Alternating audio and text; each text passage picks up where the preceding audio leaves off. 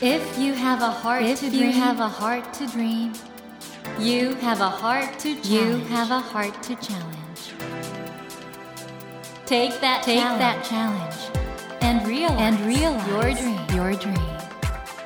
Dream Dream Heart. Heart. ドリームハート政教新聞がお送りします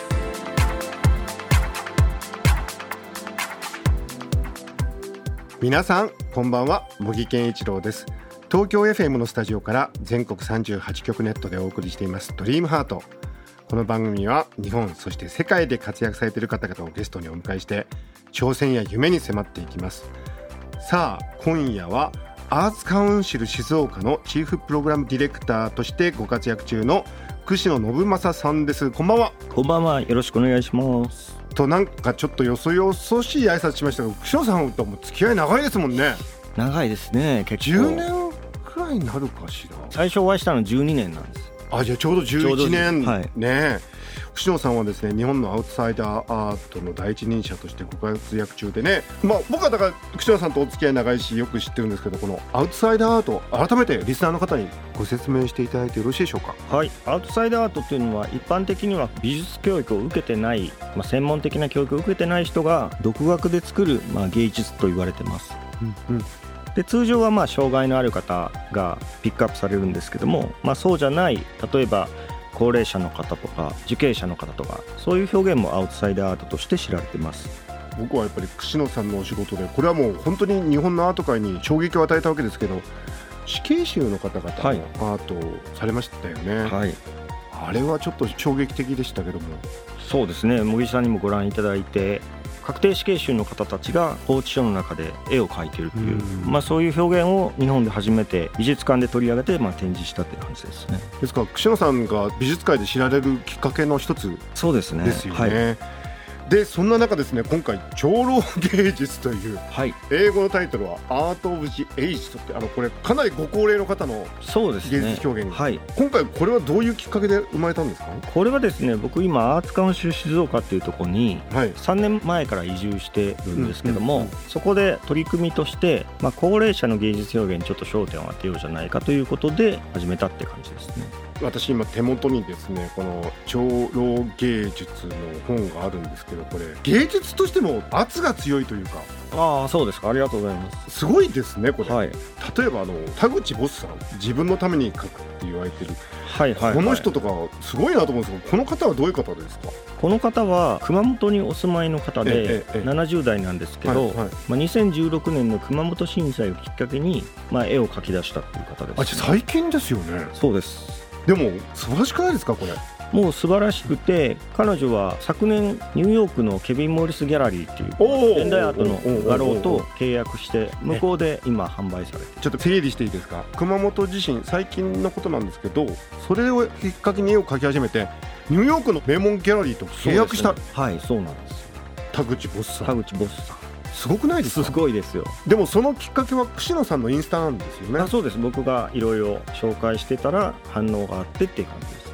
ですので皆さんこの長老芸術ってあのよくあるシニアな方がねうん。アンチエイジングのために絵を描くとかいうことももちろん意味合いとしてあるんですけどはい。それを超えてちょっとアート界に衝撃を与えるってそうですね、まあ、老いを超える芸術と書くので、うん。普通の長い長老とは違う字ですね。はい、老いを超える長老芸術ということでございます。ということでですね今日はいろんな意味で日本そして世界のアート界にインパクトを与えている方でございます。アーツカウンシル静岡のチーフプログラムディレクター久野信正さんをお迎えして新刊長老芸術についてですねそしてアウトサイダーアートの魅力について詳しくお話を伺っていきます。久野さんこの後もどうぞよろしくお願いします、はい、お願いします。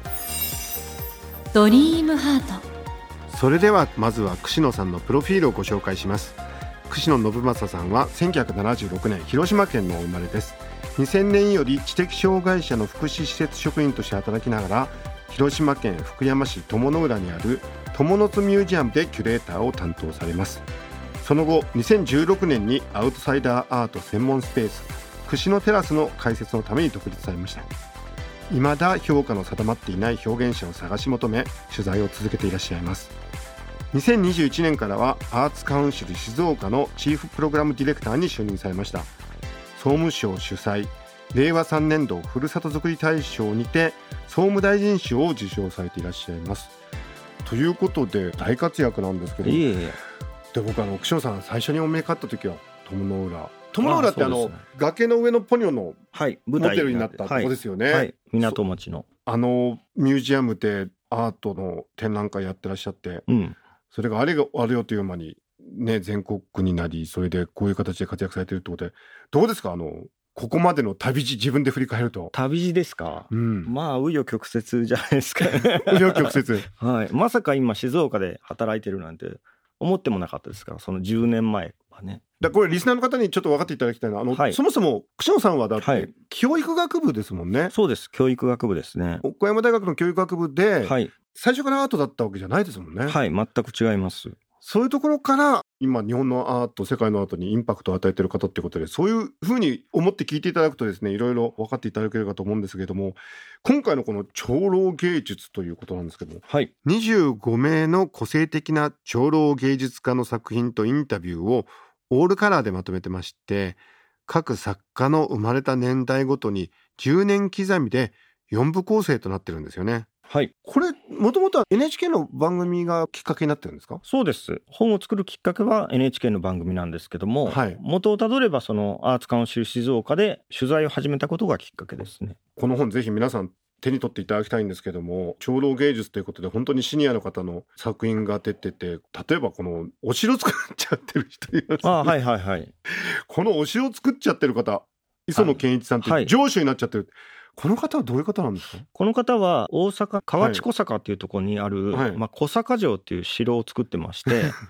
で散髪屋さんなんですよ。あいわゆる床屋さんですよね、はい、で、うん。散髪屋さんの屋上に5層の天守閣を築いたって方でうん。で最初は3層の天守閣を自分でセルフビルドで作ったんですけども、うん。3層だとですね遠くから見てもあんまり目立たなかったっていうことで まあ大阪人なのでお金をかけずいかに安く目立つものを作るかっていうのがありまして、はいはいはいその天守閣の総工費は5万円なんです。はあはあはあ。で目立たなかったんで車のジャッキでですねジャッキアップして、まあ、5層に付け足して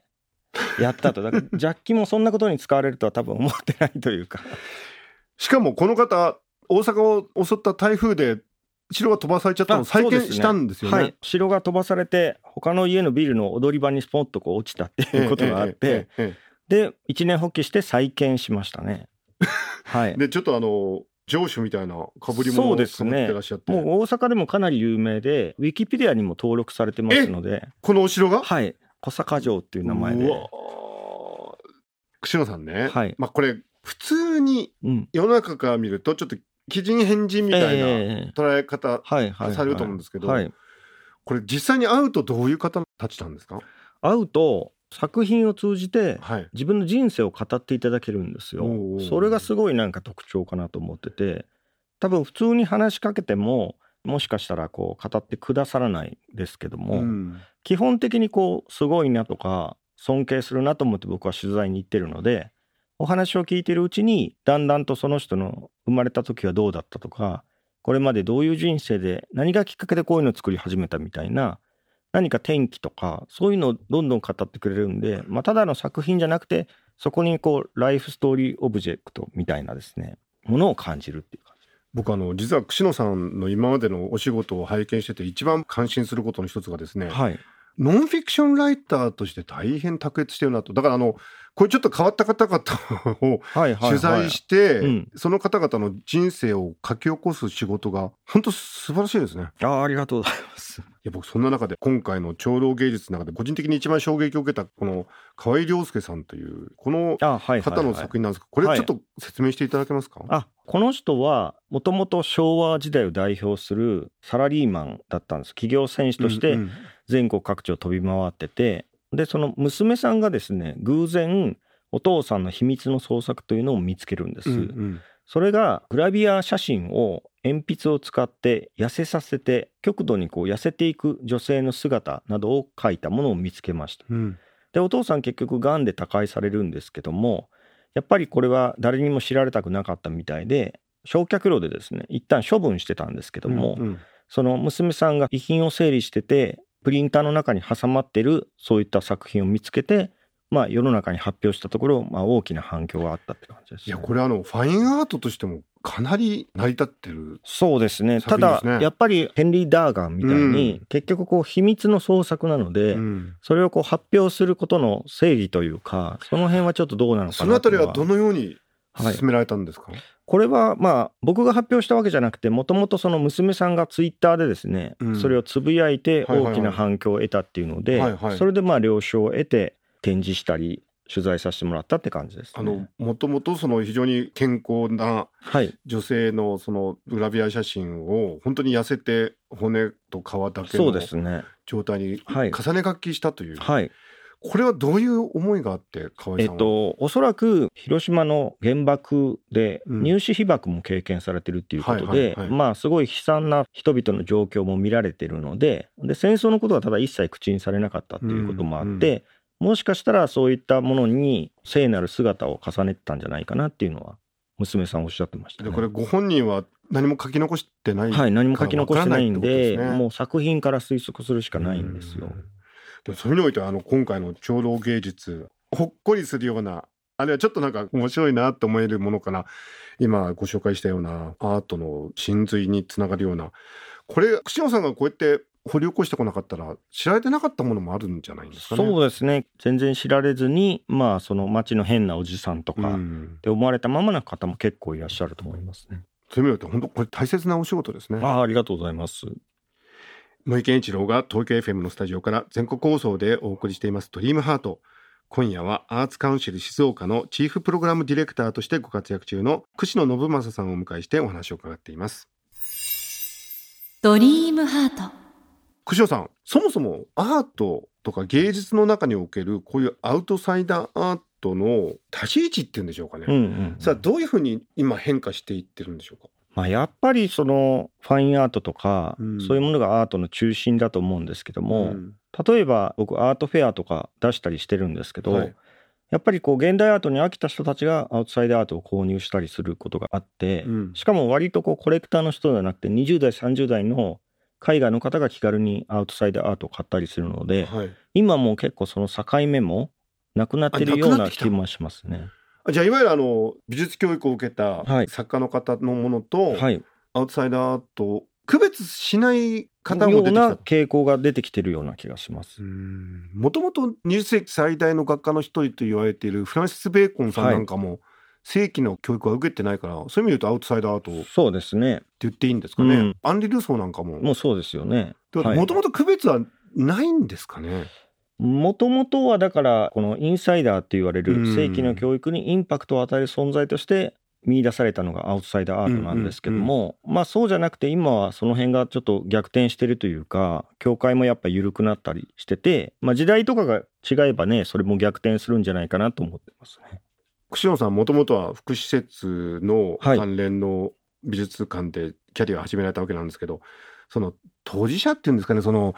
作家の方にとってはこういう表現することってのはどういう意味があると思われますか、僕実は今大学院に行ってて、うん。大学院でその長老芸術を自分で論文書いて勉強してるんですけども、まあその本にも書いてるんですけどこうレジリエンスというかもう一度自分をこのアートを通じて回復させて第二の人生を歩むっていうのはすごく意味があるなと思ってますね。じゃあその表現をすることがその方自身にとって生きる力になる、そうですね。ほとんどの方が割とこう例えば震災にあったりとか、うん家族と離別したり戦争経験があったりとか高齢者の方っていろんな人生経験をされててはいしかもこうなんか逃れられない宿命のような出来事に出会っている方が多いんですけどもそうした中でアートをすることでもう一度自分の人生をやり直したりとか第二の人生を謳歌するきっかけになっている方が多いかなと思ってます。このねラジオを聞いてらっしゃるリスナーの方でもいやちょっと自分もアート表現してみようかなと思う方もいらっしゃると思うんですけども、はい、この長老芸術で取り上げられてるようなある意味ではちょっとキャラが立ったっていうかちょっと突き抜けてる方々ってそもそもこういうことをしようと思うきっかけってどういうケースがあるんですか？まあそれはだから先ほどの震災にあって、もう自分の身の回りのものが全部なくなってしまうとか、はい。まあ、またはもう少し軽いレベルで言うと友達から勧められて何か始めるっていうパターンもありますし、本当人それぞれなんですよ。うん。ただ僕がやっぱり言いたいのは、まあ、アーツカウンシル静岡でもそれを進めてるんですけど、はい。結局こう高齢者の人っていうと、うん。やっぱりこう一方的にアートを受動する側だった人が多いんですよね。うんうん例えば何か芸術を鑑賞するとか、はい音楽を鑑賞するとか、まあ、そうじゃなくてこう高齢者の人もどんどんそういうアートのところに参画してアートを発信する側になれるんじゃないかなっていうのが一つの提案ですね。ね。リスナーの皆さん日曜美術館見てるのもいいんですけどその先にやっぱりちょっとね表現をしてほしいなっていうことだと思うんですけど、そしてあのこの、まあ、キュレーターとしてはこういう作家さんを取り上げてそのどういう作品を取り上げるかっていうのがすごく重要なポイントになると思うんですけどキュレーターとしての串野さんはこれどういう思いでこういう仕事されてらっしゃいますか？まあそうですね。新しい美術表現をまあ世に問いたいっていうのももちろんそうですけどもまあその作品よりも僕はやっぱりその人を見てほしいっていうのが割とあって、うん。そこがすごく思いとしてはありますね。なるほど、えー今夜はですねアーツカウンシル静岡のチーフプログラムディレクターとしてご活躍中の串野信正さんをお迎えしてお話を伺ってきたのですが、えーそろそろお時間となってしまいましたこれお知らせがあります。アーツカウンシル静岡にて来月10月3日から10月8日の6日間全国各地で人知れず創作を続ける高齢の方の芸術表現を一堂に集めた長老芸術の展覧会が実施されます。この串野さんのですね今回の長老芸術この本で紹介されてる方も？はい、その本で紹介されてる方もそうですしそこでは紹介しきれなかった方もそうなんですけども、まあ、全国22組、えー約1500点を超える作品が、まあ、一堂に集った展覧会です。そして展覧会に物理的に行けない方はメタバース上での展覧会空間も準備中はいそうですねこれどういうものになりそうですか？これはですね、まあ、その撮影していただいて、メタバース上でちょっとギャラリートークとか、そういったこともできたらいいかなと考えてます。これはちょっと画期的ですね。えー展覧会の詳しい情報はですね、アーツカウンシル静岡の公式サイトをご覧ください。ドリームハートのホームページにもリンクを貼っておりますので、こちらもご利用くださいということで。いや、でも本当なんか元気になりますね、この。あありがとうございす。ます。自分も書いてみようかなっていう気になりますね。さんは書かないんでしたっけ？僕はね、もともと漫画家を目指して多少絵は描くんですけども、もう叶わないですよね、こういう人たちには。ということあたりも含めて続きは来週ということでございます。えー、串野さんにはまだまだお話を伺いたいので、この長老芸術はもちろんなんですけど、串野さんのこれまでの人生、かなり面白い人生かと思いますので、いろいろお話を伺いたいと思います。串野さん、来週もどうぞよろしくお願いいたします。ありがとうございました。森健一郎が東京 FM のスタジオから全国放送でお送りしていますドリームハート今夜はアーツカウンシル静岡のチーフプログラムディレクターとしてご活躍中の串野信正さんをお迎えしました Never let go of that dream. Never forget Never that heart to challenge. Dream heart. 茂木健一郎が東京 FM のスタジオから全国38局ネットでお送りしてきましたドリームハート今夜はアーツカウンシル静岡のチーフプログラムディレクターとしてご活躍中の串野信正さんをお迎えしましたいかがでしたでしょうか？串野さんは本当にもう10年以上前からの知り合いなんですが今回の長老芸術にはですね串野さんの今までのお仕事がなんかすごく凝縮して詰まっているような気がするんですよ。で今まであのいわゆるエイブルアートというね障害者の方の芸術表現に焦点を当ててこられたそういう中で今回は長老芸術ということでね誰でも年を取ります。で年を取った時に芸術を、まあ、鑑賞するだけじゃなくてね自ら作る生み出すことによってやっぱり生きがいも見つかるし脳のアンチエイジングにもなるしいろんないいことが起こるんですけどそこでやっぱり出る個性がねすごいんですよ。この長老芸術というページからもらえる元気とか勇気とか本当にすごいと思うんでぜひ皆さんこの長老芸術とても素晴らしいんで皆さんにお勧めしたいと思います。さて番組では毎週3名の方に1000円分の図書カードと番組特製のエコバッグをセットにしてプレゼントしています。私茂木に聞きたいことや相談したいこと番組の感想などをお書き添えの上ドリームハートのホームページよりご応募ください。お待ちしています。そしてスマホアプリオーディではドリームハートの番外編番組茂木健一郎のポジティブ脳教室を配信中です。ぜひこちらも聞いてみてくださいね。さて来週も串野信正さんをお迎えします。どうぞお楽しみに。それではまた土曜の夜10時にお会いしましょう。ドリームハートお相手は茂木健一郎でした。